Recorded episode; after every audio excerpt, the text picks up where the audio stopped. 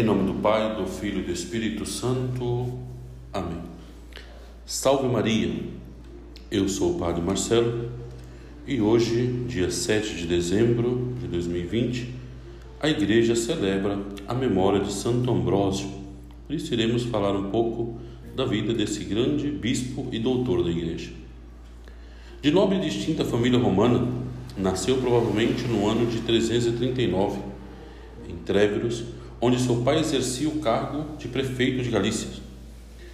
A mãe ficou viúva muito cedo e voltou a Roma com três filhos: Marcelina, que consagrou a Deus, tomou o véu das virgens, Sátiro, que morreu em 378 depois de exercer altos cargos do Estado, e Ambrósio, o último, que seguiu a carreira diplomática tradicional da família. Ambrósio desde cedo aprendeu a alimentar as virtudes cívicas e morais, ao ponto de ter sido governador da Emília, do Lácio de Milão, antes de ser bispo. Estudou direito antes de estudar teologia. A mãe de Ambrósio provavelmente deveria ser muito cristã e uma praticante e generosa em sua fé.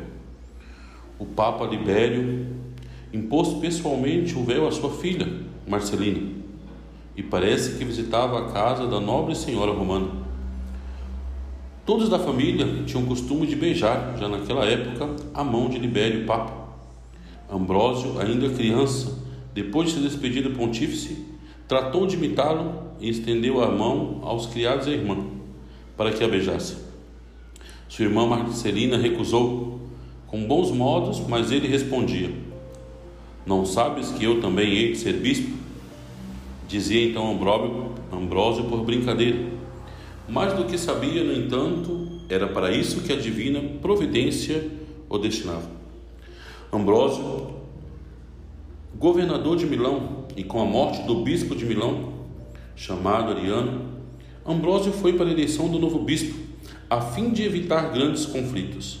Mas em meio a uma grande confusão, de repente uma criança grita no meio da multidão: Ambrósio bispo. O povo teve que teimar durante uma semana, até que, vendo nisto a voz de Deus, Ambrósio, que ocupava alto cargo no Império Romano e somente era catecúmeno, cedeu à vontade do Senhor. O primeiro concílio de Nicéia, no ano de 325, tinha proibido que subisse ao episcopado qualquer neófito, mas o Papa e o Imperador aprovaram a eleição e, depois de batizado, foi ordenado sacerdote e logo em seguida bispo de Milão. Tudo isso no ano de 374. Providencialmente, usou as qualidades de organizador e administrador para o bem da igreja, podendo assim atuar no campo pastoral, político, doutrinal e litúrgico, ao ponto de merecer o título de grande doutor e padre do cristianismo no Ocidente. Sua figura política ficou marcante principalmente quando aplicou ao imperador uma dura penitência pública comum, pois teria Teodósio consentido uma invasão à cidade de Tessalônica, que resultou na morte de muitos.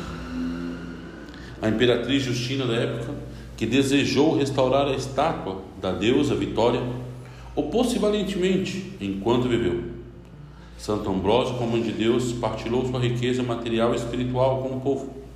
Jejuava sempre pai carinhoso e tão grande orador que teve papel importante na conversão de Santo Agostinho.